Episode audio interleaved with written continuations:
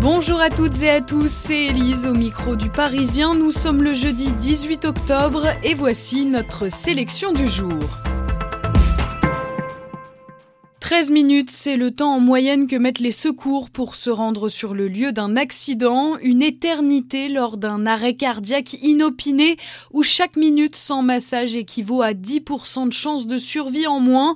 Après 3 minutes, les lésions cérébrales sont irréversibles. Face à cela, une seule solution, les gestes de premier secours. Aujourd'hui, deux députés La République en marche vont déposer à l'Assemblée nationale une proposition de loi. Ils veulent entre autres créer un statut officiel de citoyen sauveteur pour sacraliser ce rôle, mais aussi pour protéger la personne en cas de préjudice non intentionnel. Autre objectif de cette loi, former 80% de la population aux gestes qui sauvent. Aujourd'hui, le taux de survie des victimes est de seulement 3%.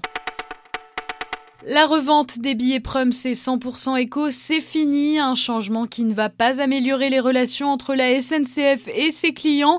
Fin septembre, l'entreprise a discrètement supprimé les billets cartonnés pour les voyages non échangeables et non remboursables. Les e-billets, eux, sont nominatifs, impossible donc de les céder à un tiers, à moins de ne pas redouter l'amende de 150 euros à laquelle s'ajoute l'achat d'un nouveau ticket. C'est lamentable, dénonce Jean Lenoir. Est le vice-président de la Fédération nationale des associations d'usagers des transports. Il poursuit, la SNCF oublie que son principal concurrent, c'est la voiture, un mode de transport flexible. C'est important parce que nous, quand on était jeunes, on aimait bien recevoir des récompenses des anciens euh, qui revenaient. Donc euh, maintenant que c'est nous les anciens, euh, ça nous montrer l'exemple en revenant être gentil avec les gens. Et...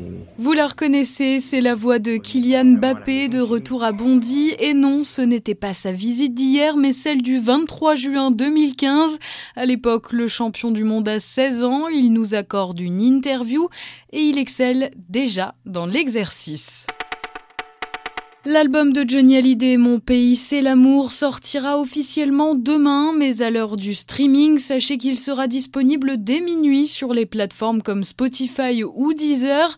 Deezer qui va organiser une écoute géante sur le parvis de Saint-Lazare à Paris. Les fans pourront découvrir gratuitement les titres de ce nouvel album grâce à une structure de 25 mètres de long sur 4 mètres de haut. Tout un programme pour les plus impatients. Vous écoutiez Le Parisien, on revient vite avec une nouvelle sélection. En attendant, bonne lecture, bon visionnage, bonne écoute. Bref, bonne journée.